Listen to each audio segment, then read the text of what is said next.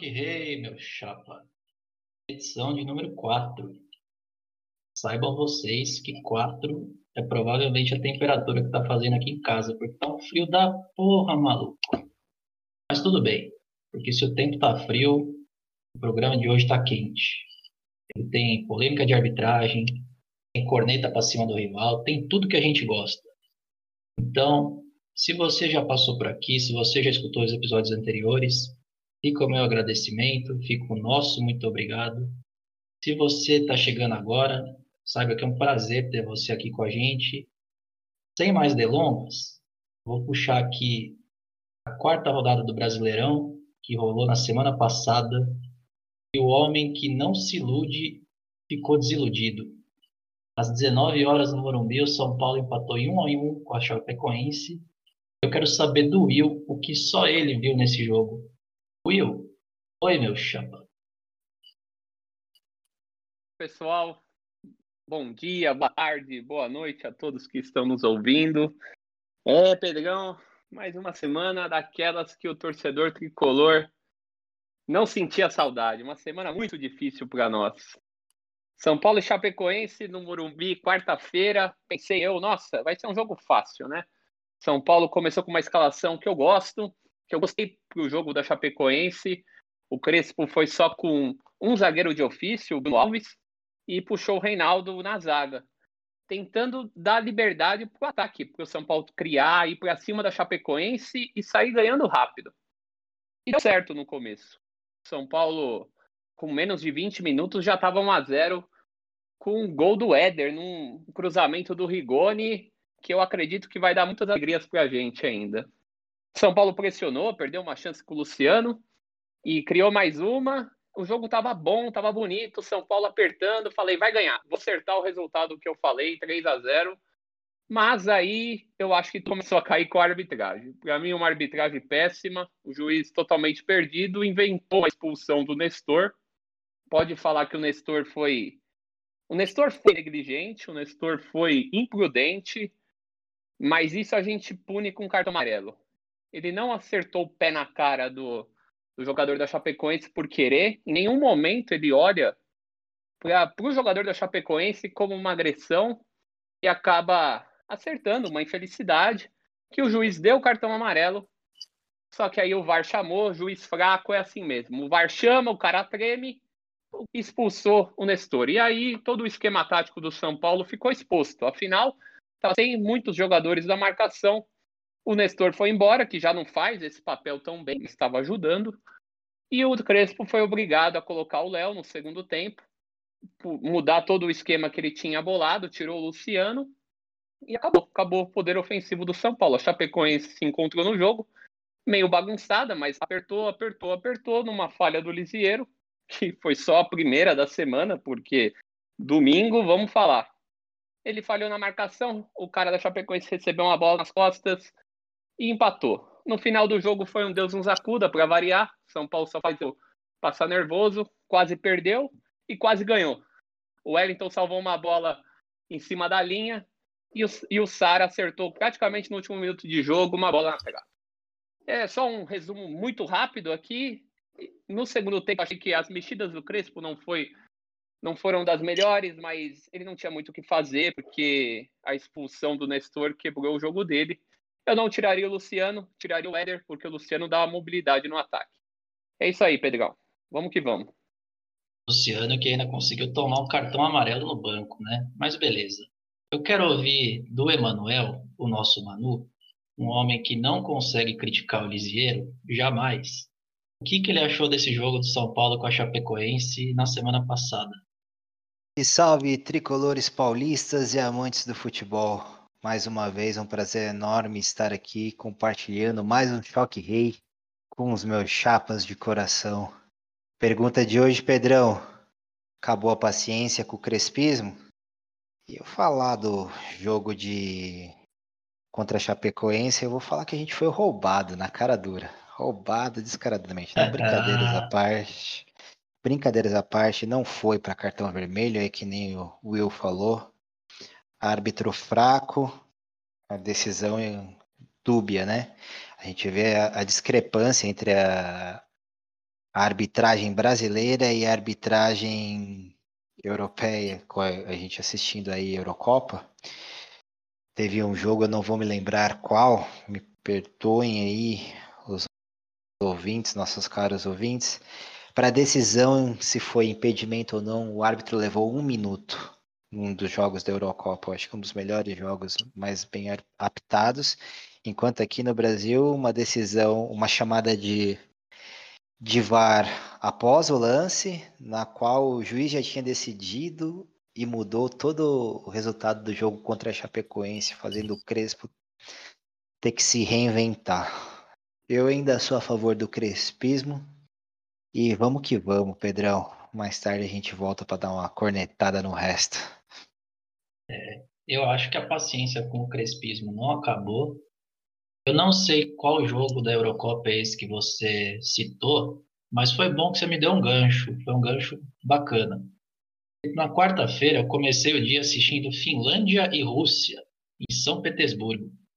Eu fui terminar o dia ou à noite, lá em Caxias do Sul, no Alfredo Jaconi, assistindo Juventude e Palmeiras. Oh, que maravilha! Isso diz muito sobre o tipo de pessoa que eu sou. Eu quero ouvir do Loló como é que foi esse jogo na quarta-feira, que eu imagino que estava frio lá em Caxias, que nem tá frio aqui em casa hoje.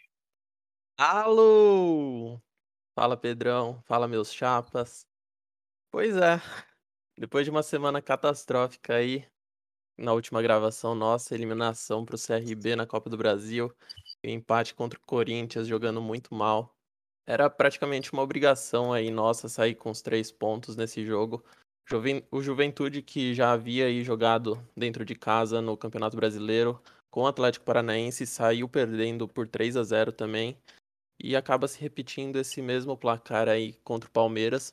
É uma vitória muito importante, necessária, nesse momento aí que o Abel tá passando pelo clube, provavelmente o momento mais crítico aí para ele, com toda a pressão em cima dele aí. E ele acaba apostando numa formação diferente nesse jogo, acaba tirando a, mo a mobilidade do Rony e do, do Luiz Adriano, que traz para o time, e coloca o William, que a gente sabe que não é nenhum velocista aí, né? E, e, traz também o Daverson, que foi uma grande surpresa para muitas pessoas. E, e, no final do jogo acaba sendo um dos grandes nomes aí do jogo. Uma partida que teve o primeiro tempo muito fraco, não empolgou ninguém.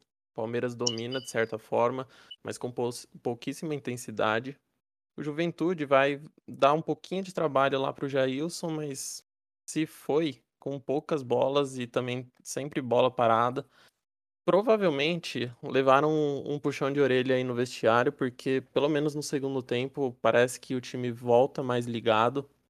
Logo aos sete minutos aí a gente tem a primeira participação do Daverson no gol, que ele fez uma ótima jogada aí que acabou saindo um escanteio. O primeiro gol obviamente foi contra, então a gente não dá o mérito para ele para isso. Mas logo em seguida, aos 10 minutos depois, tem um cruzamento perfeito do Gustavo Scarpa que daí o Daverson faz o primeiro gol do seu retorno, um gol de cabeça, a gente sabe que ele é muito bom em bolas aéreas. Palmeirense como eu sou, né, gente?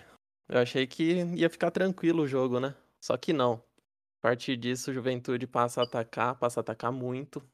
E de tanto tentar, até consegue encontrar as redes mais uma bola parada. A nossa sorte é que o juiz apitou uma falta ainda quando a bola estava cruzando, né? a gente podia aí ter uma possível reação aí que não seria nada bacana, né? Pois é, perigo de gol é assim que se faz. E para nossa sorte, acabou não dando esse gol aí para eles. E no finalzinho do jogo a gente ainda conseguiu por mais uma bola rolada aí do Gustavo Scarpa, fazendo mais uma partida muito boa.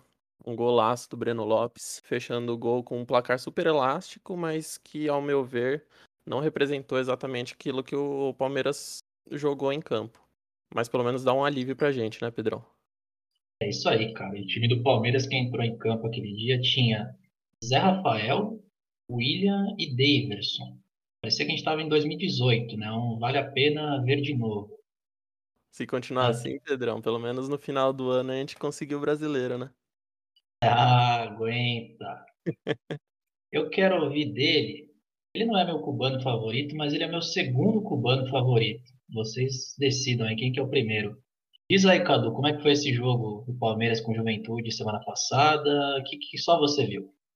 E aí, meus chapas, tudo bem com vocês? Bom, agora ficou, ficou a questão aí do seu primeiro cubano favorito. Eu tô entre o Pitbull e o Che Guevara, mano. Não sei qual que é o seu cubano favorito, não. Mas focando aí no Palmeiras e Juventude, é, peço desculpas, pois eu não acompanhei muito bem o, partida, porque foi aniversário da minha querida Mamis no dia, então tive que dar aquela atenção especial. Obviamente eu vi a reprise do jogo, né? É, vi aí o, todos os lances. Fiquei muito feliz do David Show fazendo o gol na, na volta aí. O primeiro jogo como titular ele já meteu um gol. E diga-se de passagem, foi uma cabeçada de manual, né? Aquela que ele ajeita o corpo e tufa para dentro da rede. Um belo gol. É, parabenizando o Scarpa, excelente atuação do Scarpa. É, o, o Veiga não, não tá numa série muito boa aí, né? Graças a Deus o, o Scarpa tá aparecendo nesses jogos de Brasileirão. É, falar também do, do golaço do Breno Lopes na volta dele também depois da, das lesões aí, um baita gol, jogou a bola lá onde a coruja dorme, né? Como, como diz aí o, os nossos experientes, expertos no futebol. É, mas vendo o, a reprise do jogo, fiquei com o mesmo medo do Lores aí nessa questão dessa. Esse, a, a hora que o Juventude deu essa acordada né, pro jogo.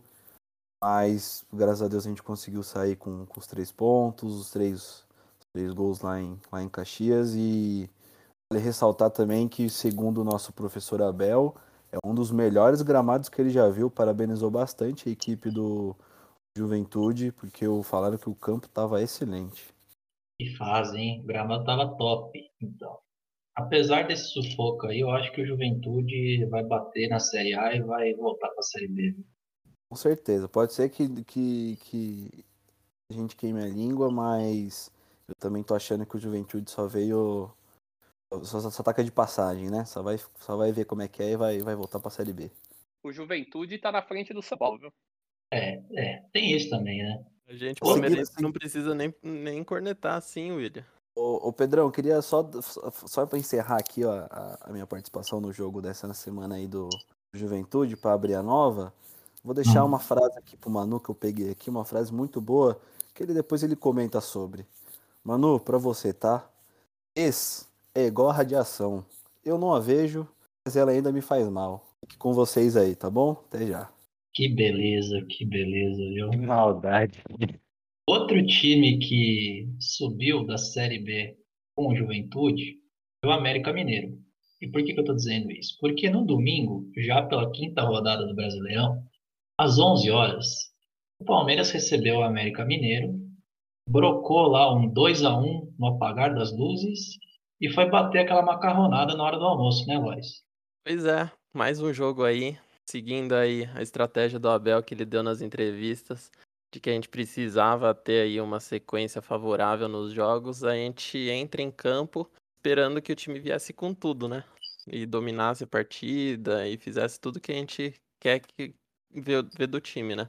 E mesmo desfalcado, acho que a gente tem um, um clube aí com bons jogadores e, e que era realmente esperado isso. E que mais uma vez não aconteceu, né? Pelo menos aí o primeiro tempo foi horrível, principalmente pelo lado do Palmeiras. Eu acho que o jogo inteiro não foi muito agradável, mas o primeiro tempo começa muito mal pro, pro lado do Palmeiras.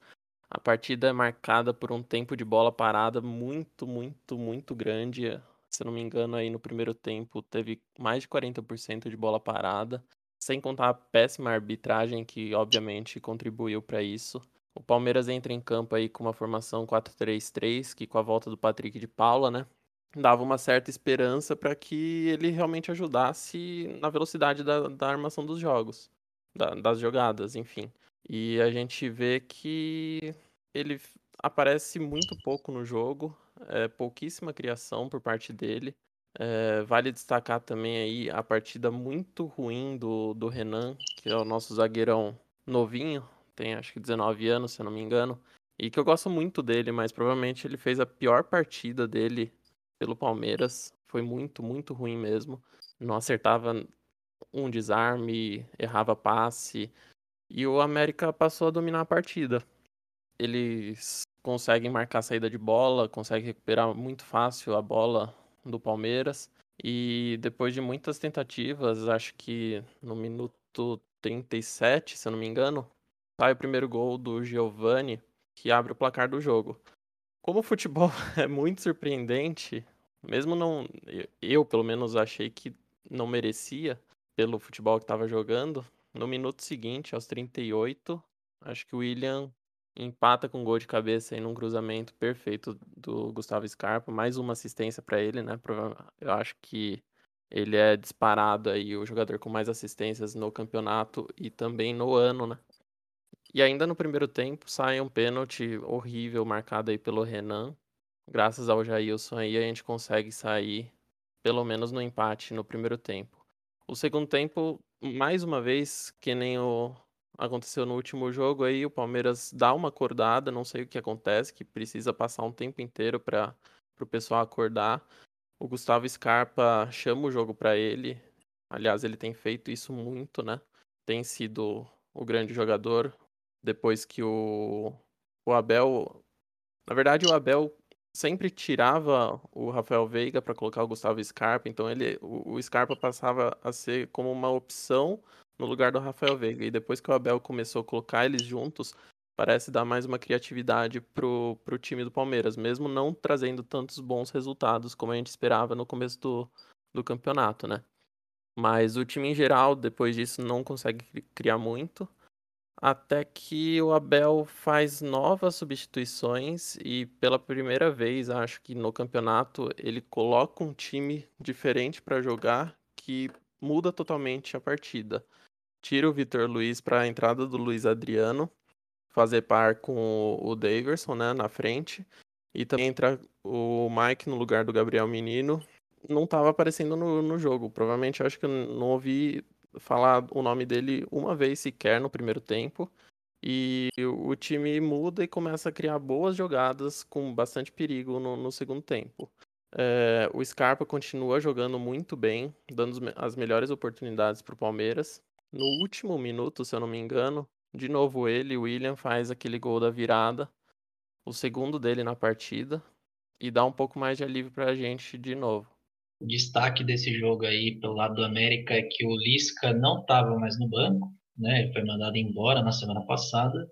E eu quero saber do Cadu se o destaque do Palmeiras foi o William com os dois gols que deram a vitória para o Palmeiras, ou se foi o Patrick de Paula e o piercing, brinco dele lá, que ele não conseguia tirar. É, Pedro, não tem aquela frase lá que tudo, tudo tá um brinco? Não foi o Puta caso do. merda. Não foi o caso do PK, né? Porque, bom, vamos colocar na balança aí que é moleque, é novão, na, não sei se ainda tá na fase rebelde ou não da vida, inventou de colocar o piercing no tragos, né, que eles chamam, e não se recordou das medidas restritivas dentro de campo, onde não, não é permitido brinco nem nada do tipo e seis minutos para tirar o brinco. Depois que ele conseguiu tirar com a ajuda da galera da comissão técnica, ele ainda entrou, me, me faz uma falta, me toma um cartão amarelo. É complicado, né? É muito complicado, mas com certeza para mim os destaques do jogo contra o América foi o William, né? Aquilo que eu falei outra gravação nossa que o William ele pode estar na pior fase, pode ter 35 anos nas costas. Ele consegue aparecer nos momentos que a gente precisa, consegue entregar mais que 15 gols. E também falando do Jailson, que a gente está muito bem de, de, de goleiro reserva, muito bem servido. O Jailson ele fez várias defesas difíceis. Infelizmente ele acabou falhando no primeiro gol, né? Porque foi uma, uma jogada digna de os trapalhões entre Renan e Marcos Rocha. A bola acabou sobrando meio estranho para o Giovanni. O Jailson não estava muito bem posicionado e acabou tomando aquele gol de cobertura. Mas o pênalti que ele defendeu, É, os outros lances também que ele, que ele acabou salvando o Palmeiras, isso contribuiu muito para nossa vitória. E falando também na questão do América Mineiro, o América entrou no jogo com uma cabeça do tipo: ah, vamos aqui, vamos ver no, no que dá, né? Vamos ver até onde a gente consegue ir. E eles quase acabaram levando a vitória para casa. É, o Palmeiras jogou muito mal. Novamente o Scarpa apareceu jogando bem. É, o Gabriel Menino não jogou nada na lateral direita. A entrada do Mike fez total diferença, né? É, para resultar no lance do Davidson que ele cabeceou na trave, que acho que foi um dos únicos lances que o Davidson apareceu na frente.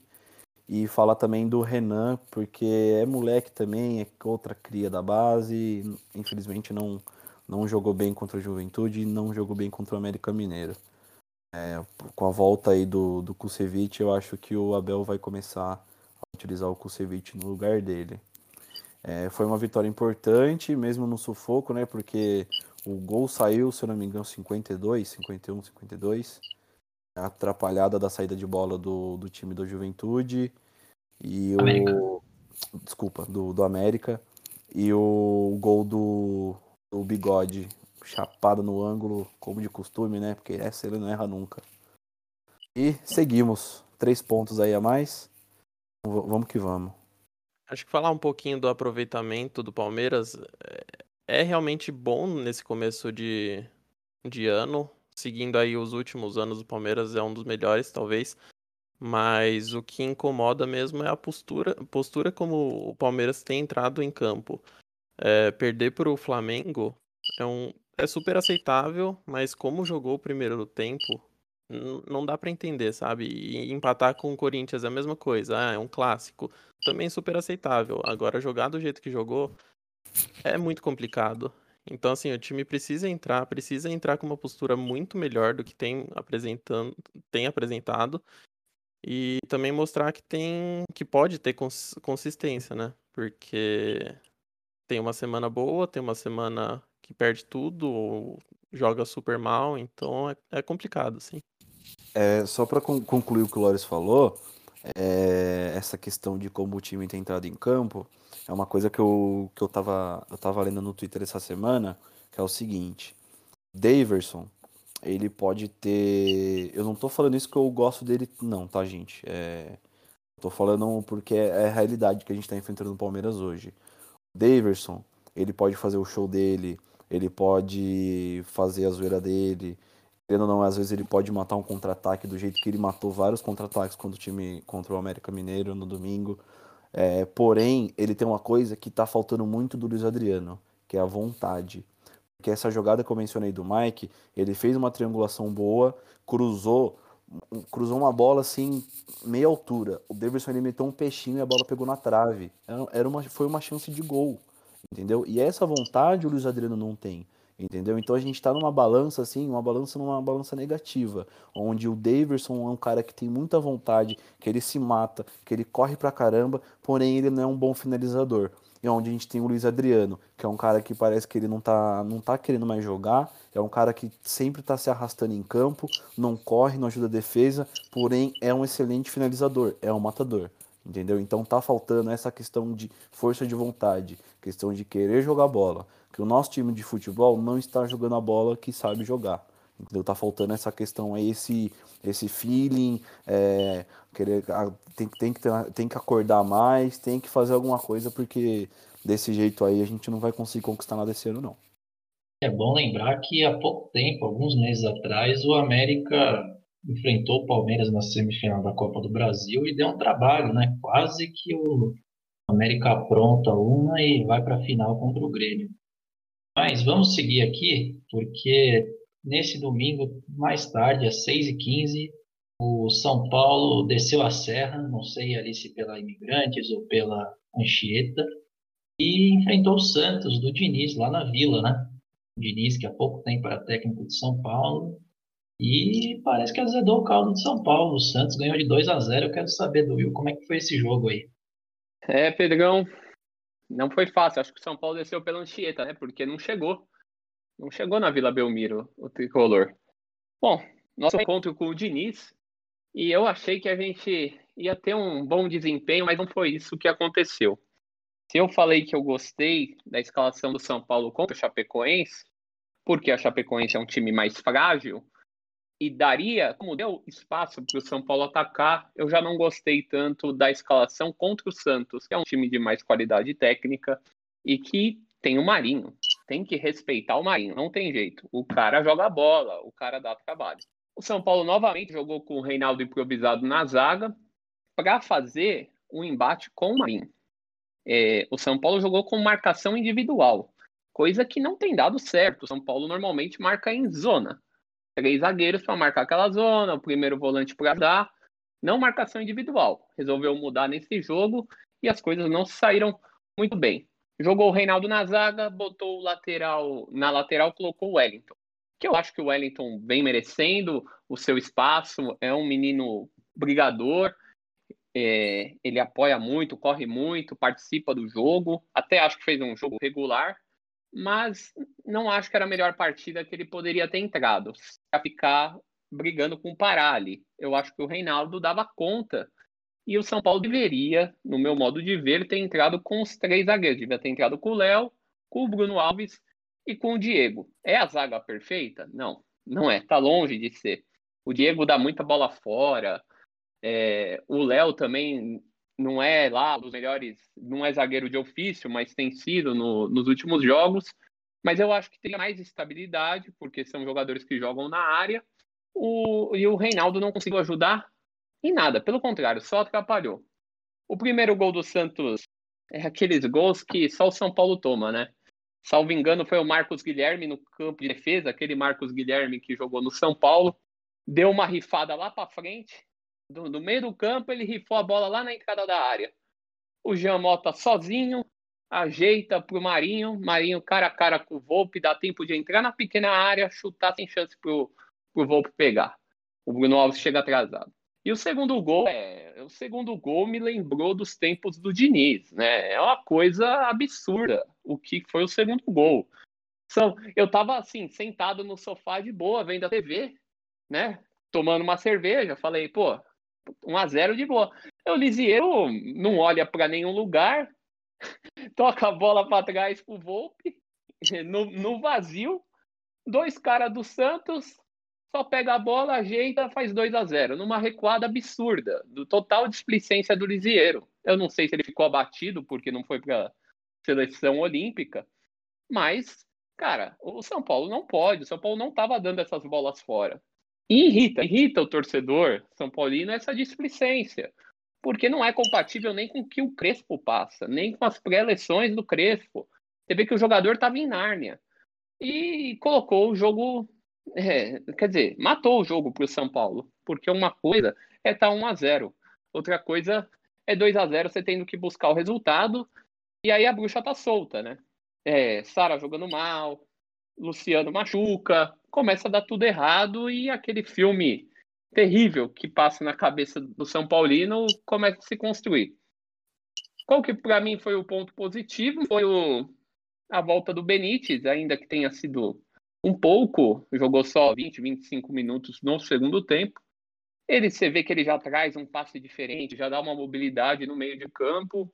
Espero que volte bem para os próximos jogos. O São Paulo precisa muito dele.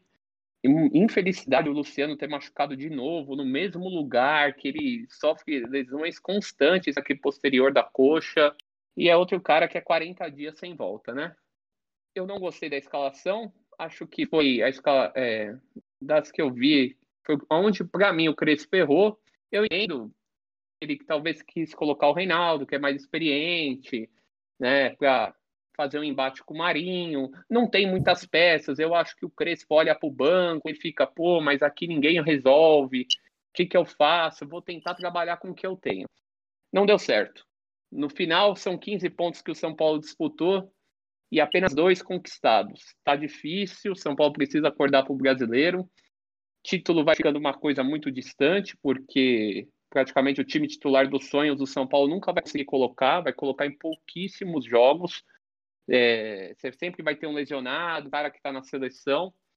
E o São Paulo precisa recuperar os pontos para poder focar nas Copas, na Libertadores e na Copa do Brasil, que é um título que a gente ainda não tem. Caros ouvintes, saibam vocês que tem um elemento nesse podcast aqui que quando joga futebol de maneira recreativa, comete algumas falhas que nem a que o Lisieiro cometeu nesse jogo contra o Santos. Então eu gostaria que ele se pronunciasse sobre isso, não é mesmo, mano? Como é que você acha que foi esse lance aí? Em minha defesa e na defesa do Lisieiro, porque o jogo recreativo ele é bem próximo do profissional, claro que não, né, gente? Mas vamos lá. É, eu não vou passar a mão na cabeça do jogador. Lisieiro foi displicente, não tem nem o que falar.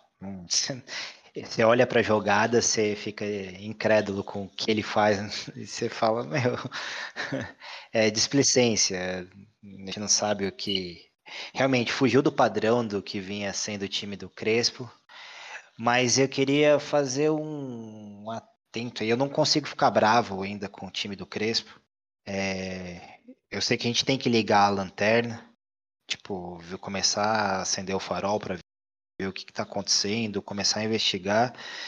Mas eu acho que diante do que a gente vinha enfrentando e do que dos desafios que a nova diretoria, a nova gestão vem enfrentando, eu ainda acho, no momento ainda acho que a gente está dentro do, do planejamento, apesar de não não esperar essas derrotas, não aceitá-las, eu acho que está dentro do planejamento, é, considerando as lesões que limitam o nosso elenco, que já está limitado, o calendário apertado, Covid-19 e a questão mais importante que são as finanças, a gente não consegue reforçar o elenco eu vou pedir para o torcedor um pouco de paciência, calma. A gente ainda está a favor do Diniz. Eu acho que o Diniz ainda vai trazer mais alegria para a gente.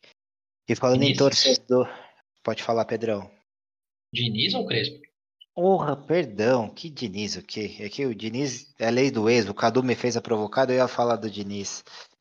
Vendo? A provocar, a famosa lei do ex, né? Sofrer lei do ex de técnico é embaçado, cara. É, é complicado é, o Crespo, né, gente? Eu acho que tem que ter mais paciência com, com o Crespo ainda. Não é o momento de criticar o trabalho dele, porque como ele disse na coletiva, ele tá é o que ele tem para lidar hoje, é o que acontece. Ele não esperava as lesões, é, não esperava esses resultados negativos. Acho que a postura dele no jogo foi tentar reverter um resultado com o que ele tinha nas mãos. E aí, voltando ao que eu estava falando, eu ia pedir para o torcedor paciência, gente paciência. É, comentar um pouco das agressões aí da torcida São Paulina, nem tudo são flores, né? O Bruno Alves, que acabou pagando, não sei se temporariamente aí sua conta do Instagram. A gente vê outro episódio na que aconteceu aí com o jogador do 4 de julho, Chico Bala, e também a, as últimas reações da torcida contra o Palmeiras, do Palmeiras, não, não criticando o palmeirense nem nada, mas às vezes você vê a, a reação do, do torcedor um pouco reativa demais. E se a gente for ver, principalmente do Palmeiras, o Palmeiras ainda estava sendo campeão aí de Libertadores ano passado. Não vou passar a mão na cabeça de jogador não, porque Covid é alguma uma coisa muito séria e jogador tem que respeitar. E se não está respeitando, tem que levar punição e a diretoria do Palmeiras agiu de forma corretíssima, na minha opinião. Mas eu acho que o torcedor pode ser um pouco menos agressivo na hora de cobrar os seus jogadores. E falando em cobrança, né? Depois o Will vou pedir para ele dar uma atenção nisso aqui. E você também, Pedrão. Nosso desfalque uhum. aí, camisa 10 do nosso time. Para jogar no São Paulo não dá, mas para jogar na seleção olímpica pode? Pode isso, Arnaldo. Ele vai desfalcar aí, vai perder os jogos contra a Libertadores, na, na Libertadores contra o Racing, Copa do Brasil e os confrontos no Brasileirão contra o Bahia, Fortaleza, Flamengo, Palmeiras e Atlético Paranaense. Para a é. próxima rodada a gente também perde o Reinaldo e Igor Vinícius suspensos aí. Vou dar uma, um giro também no nosso departamento médico. O Will já adiantou aí Luciano estiramento na coxa esquerda, mais ou menos um mês de recuperação aí, avaliação da, do departamento. O Daniel Alves já está com a recuperação avançada, pode ser que ele reforce o time aí nas próximas rodadas, depende muito da evolução dele. O Hernanes também já treina com bola, Miranda ainda aí duas a três semanas para o retorno. O Luan, previsão de retorno contra o Corinthians no dia 30. O William ainda no refis. E o Arboleda É, ainda desfalco São Paulo aí, mas não por lesão, graças a Deus, aí com a seleção dele. Fazer um giro rápido também no mercado da bola. Está sendo cotado. É a única posição que a gente tem certeza que o São Paulo está indo atrás até o momento é o centroavante, né? O 9 matador que a gente tanto procura. Muita gente levanta o ponto aí do Facundo Milan, da base, o porquê que ele não sobe, o porquê que não é utilizado no time titular e eu acho que a inviabilidade dele ter sido contratado para jogar na, no sub-20, vai começar o brasileiro sub-20, ele já está encaixado no esquema tático, seria prejudicial ali pro, pro treinador, pro Alex, fazer essa alteração e perder o jogador com quem ele conta. É, então o São Paulo aí tem a sondagem ultimamente aí do Inácio Ramírez, uruguaio do Liverpool, no começo da temporada já tentou essa contratação, mas ela acabou não rolando porque o Liverpool não fez uma pedida muito alta por 50% do passe dele, mas pode ter sido um tiro no pé, porque a partir do dia 1 de julho aí, ou de agosto, não lembro, já pode assinar pré-contrato com qualquer time. Então ele viria não para resolver o problema agora, mas só no final do ano. O Ivan da Ponte Preta não vem, o goleiro. A Ponte vetou, é, tem clubes italianos interessados. Não está descartada a, a negociação, mas também é bem baixa de ela ser concretizada. Falando em goleiro ainda, o Lucas Perry tem interesse do Lugano, time do Abelão. Corre por baixo é a renovação do nosso zagueiro lateral, Léo Pelé. E Júnior Tavares e Toró, que também aí alguns torcedores devem ter ouvido aí nessa semana, o esporte queria devolver os empréstimos desses dois jogadores. O São Paulo vetou porque não fazem parte do, do esquema do, do Crespo e ele não quer arcar com, com os salários. Parece que tem salário atrasado. O Júnior Tavares está com chikungunya e também está reclamando da atenção do clube aos tratos. Chikungunya, bicho. Com... Chikungunya, chikungunya, por incrível que pareça. E de resto, Maicon aí também foi citado, Gilberto do Bahia, Luquita da galera também, são só rumores, nada confirmado. Só para responder o Manu do Daniel Alves, o problema é que o São Paulo não tem moral para o Daniel Alves ficar, né? Devendo é, as é. cubas de dinheiro pro cara, o cara falou, meu, vou pro, vou pro Japão jogar Olimpíada. É um sonho meu. Adeus. O São Paulo vai falar, sim, senhor, vá com Deus. É, é, a situação financeira do São Paulo é o que tem complicado muita gente reestruturar e reforçar o clube nas pontualidades. A gente não tem um substituto para o Benítez, não tem um substituto para o Luan, e por mais que tenha contratado reservas aí na zaga, você vê como, Mira, como o Miranda faz falta, como o Arboleda faz falta, e fica complicado. Por mais que as, as contratações tenham sido pontuais e, e, tenham dado resultado, na ausência delas a gente volta a ser a sofrer igual estava sofrendo no passado. É isso. Daniel Alves resolveu abraçar o Pikachu lá no Japão. É, Para você que está nos ouvindo, segue lá no Instagram, podcast Choque Rei. A diretoria já piscou aqui na minha orelha, falou: dá um toque lá nas redes sociais. Então, esteja avisado. Quero saber do Cadu como é que foi o extra-campo aí da, Sociedade Esportiva Palmeiras essa semana. Parece que teve gente caindo aí né, para fora da cerca. Como é que foi essa história aí, Cadu? Vamos palestra, Pedrão. Vamos lá. Nosso extracampo, começando com a, a questão do nosso Alan Emperiur. Foi embora, voltou para o Elas Verona. É, o Palmeiras não pagou a, o valor que tinha que pagar para adquirir a compra do, do zagueiro italiano, nat, é, nat, brasileiro naturalizado italiano, né? Então, infelizmente, o Imperial de volta, agradeceu nas redes sociais, foi campeão da Liberta conosco, da Copa do Brasil. Um, um até logo, ou adeus, né? Como se diz em italiano, bom voyage? Não, isso é francês, desculpa. Tá, aí, aí você entrou numa seara que eu não anjo não, cara. Aí não sei. Hasta la vista em espanhol. Voltando aqui, a... a gente vai ter aí uma alteração nos confrontos por conta da Copa América, tá?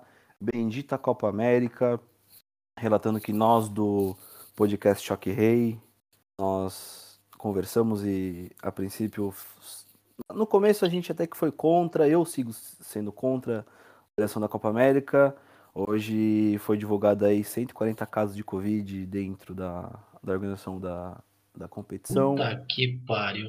É, enfim, é, vai ter alteração no calendário do Palmeiras. Palmeiras vai pegar vai pegar o Bahia no dia 20. Desculpa, vai pegar o Bragantino no dia 23. Ia ser às 8h30, porém agora vai ser às 7 da noite. E vai pegar o Bahia no Allianz dia, 20, dia 26. Ia ser no dia 27, porém voltou para o dia 26. Uh, porcos vacinados. 28 dos 50 jogadores inscritos na Libertadores foram vacinados contra a Covid-19 lá no Paraguai, antes do jogo contra a Juventude, né? Eu já tinha comentado isso no último nosso, nosso último podcast. Entrou aí também um novo patrocinador, a Dafabet, empresa de apostas. Havia fechado com o Santos no mês de maio, mês passado, e esse mês fechou com o Palmeiras. É, o contrato vai até 21, porém não foi revelado nenhum valor. O Santos também deu uma pesquisada e também eles não falaram. É, teve encontro do técnico campeão da Libertadores de 99 e o campeão da Libertadores de 2020, nosso querido Luiz Felipe Scolari, o nosso Felipão. Foi uma resenha muito legal, um jantarzinho com o Abel, várias fotos, várias, vários elogios por conta da seleção de Portugal, né, onde o nosso querido Felipão sempre foi bem lembrado. É, seleção Olímpica, menino vai desfalcar o Palmeiras aí nos dois jogos da oitava, das oitavas da final da Liberta e vai desfalcar por cinco rodadas também, né? Então ele não pega a Universidade Católica, é, vai estar tá se apresentando na Seleção Olímpica dia 1 de julho e dia 15 vai partir para o Japão. Vai ficar do dia 1 de julho até o dia 8 aqui ainda na, academia, né? Na academia de futebol, depois vai para Doha e de Doha vai para o Japão, onde se apresenta nas Olimpíadas. É, vou falar também uma coisa aqui que eu acho que nem o Lores sabia dessa, hein? Olha que o Lores pesquisa bastante coisa.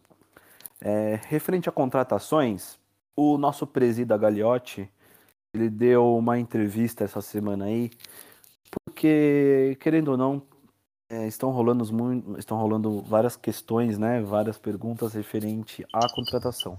Por que, que o Palmeiras não está contratando gente? O Abel está tá pedindo, né? Então tá esse essa polêmica aí. É, ele falou que não está sendo simples contratar, até porque nós tivemos perda de vários sócios torcedores, né? A Avante aí teve bastante gente que encerrou o contrato, então não está entrando dinheiro, não está entrando dinheiro porque não tem jogo no estádio. É, então, por conta disso, é, a gente está pedindo, está é, verificando nossa carência, né? Onde que nós, nós, temos a maior carência. Então, estamos procurando primeiro na nossa base. Se não achar na base, aí a gente vai sair para o mercado. Então, no momento, diz ele que não é, é, não é interessante buscar ninguém. E também foi citado, é, o que eu falei que o Lores nem o Lores sabia, o Palmeiras está com uma dívida de 48 milhões de reais. Está devendo o senhor Antenor Angeloni, que é o ex-presidente do Criciúma, por, pela compra do Wesley. Quem lembra do Wesley? Aquele Wesley que veio do Werder Bremen do Palmeiras em 2012 e depois. Ruim de bola. Passagem pelo São Paulo também, né? Wesley, né? Já tava careca.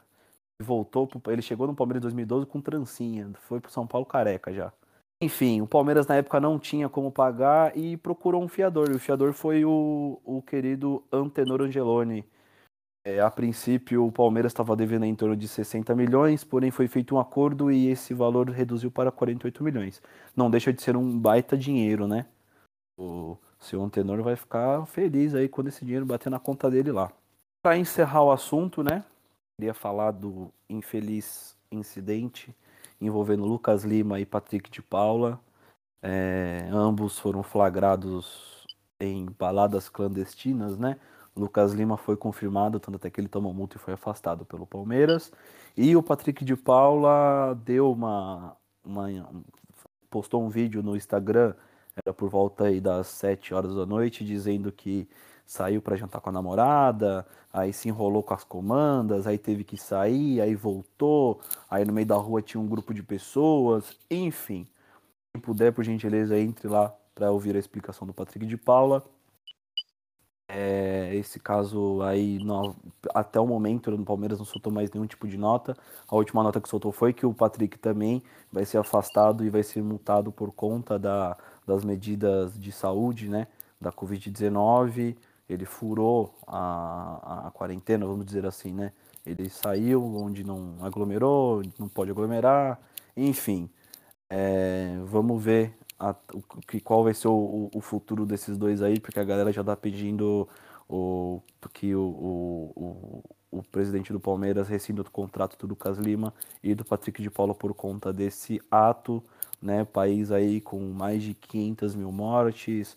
Né? Semana passada perdemos três funcionários do Palmeiras, né? Por conta da Covid e os jogadores ainda me, me fazem uma patifaria dessa, né? Conclui aí, Lores, por favor. Bem lembrado, né? A gente acaba de perder três pessoas de dentro do clube por causa da Covid. Depois de uma semana do Lucas Lima fazer isso, o Patrick me faz a mesma coisa. Eu acho que acaba sendo até burrice do jogador. E se a gente também tá falando de um jogador, por exemplo, como Romário, que fazia três gols e saía no segundo tempo para tomar uma cerveja, é uma coisa. Agora, Lucas Lima, que não joga nada e ganha milhões, e daí vem Patrick de Paula, que fica sete minutos fora de campo para tirar um brinco e não apresenta o futebol que ele joga e sai pra festinha clandestina. É só levando, levando o jogo para ver onde que vai dar essa história aí, se realmente vai ter a multa que falaram que vai ter, né? Que eu não sei se tirando o dinheiro deles acabam acordando. Mas só, só para falar que eu acabo discordando um pouquinho que, com o que o Manu tinha falado, porque eu acho que a abordagem da torcida do Palmeiras foi muito boa em cima dele. Não houve agressão em nenhum momento. Acho que sim, foi um pouco pesada com as palavras. Se ninguém filmar, se ninguém, se ninguém falar direto com esses jogadores e mostrar o que eles estão fazendo, acho que não vai mudar e, e só vai aumentar isso. A gente tá falando de dois jogadores, mas vai saber quantos já não fizeram isso também, né? Numa pandemia, Exato. Ainda mais uma semana após o clube perder funcionários tão queridos e que há tanto tempo já estavam por lá, né? Senhores, estamos aproximando aqui do final do nosso programa dessa semana. Eu vou chamar vocês para despedir, para dar meu boa noite. Sempre um prazer. Espero estar aqui com todos semana que vem. Vou começar pelo Cadu, né? Cadu, eu não sei como que é em italiano, mas fica aqui o meu bom voyage para você. Semana que vem a gente se fala. Pedrão, valeu aí, amigo. Tamo junto. Valeu, galera. Uma nova semana aí que se inicia e vamos que vamos, né? Avante palestra, porque pode parar. Se parar, dá ruim. Vambora. Isso aí. Loló, para você também, fica aqui o meu abraço e a gente vai se falando nesses dias aí, né? Até o próximo episódio. Valeu, Pedrão. Mandar só um salve aí pra equipe feminina do Palmeiras que meteu 8 a 0 aí no Napoli. Continua aí invicta no Campeonato Brasileiro aí, jogando muito as meninas. E obrigado a todos aí e passar bem. Tá dado o recado. Manu, meu abraço para você, meu querido. A gente se fala aí semana que vem. Vi uma foto sua, você tá parecendo Benítez, hein, cara? Se você vestir um uniforme de São Paulo, eu acho que você entra em campo lá, hein? Não, não melhor nem entrar em campo não, Pedrão. Futebol não, tô, não tá batendo bem, né? Nas últimas atividades é, extracurriculares do futebol aí, minha não, não foi muito bom. Não deu bom, não. Boa noite, Pedrão. já basta um, né? É, já chega. Boa noite, Pedrão. Boa noite, meus chapas. Boa noite a quem ouve a gente aí. Mais uma vez agradecido. Muito bom, muito bom. Eu, boa noite, cara. Bota uma blusa aí que tá frio. Eu tô pegando outro cobertor aqui que eu tô morrendo de frio na minha casa. E eu queria deixar para você aí o registro que o Paysandu não perdeu esse final de semana, cara. O Paysandu empatou em 0 a 0 com o grande Volta Redonda pela Série C. Ô, oh, voltaço, hein? Foi, foi lá ou, ou foi lá no Pará? Foi na Curuzu, na Curuzu. Na Curuzu, olha lá, o papão. Tá melhor que o São Paulo. Tem mais ponto, né? Mas Sim. mais uma, uma semana que, que vem, vamos ver se tudo muda para os tricolores. Um abraço a todos. Bom dia, boa tarde, boa noite para todo mundo e semana que vem tamo junto. É isso aí, rapaziada. Esse aqui foi mais um episódio do Choque Rei. Quem puder curtir, compartilhar, enfim, tem lá nossas redes sociais agora já ativamente funcionando. Podcast Choque Rei Instagram. E é isso. Semana que vem estamos aqui de novo. Valeu.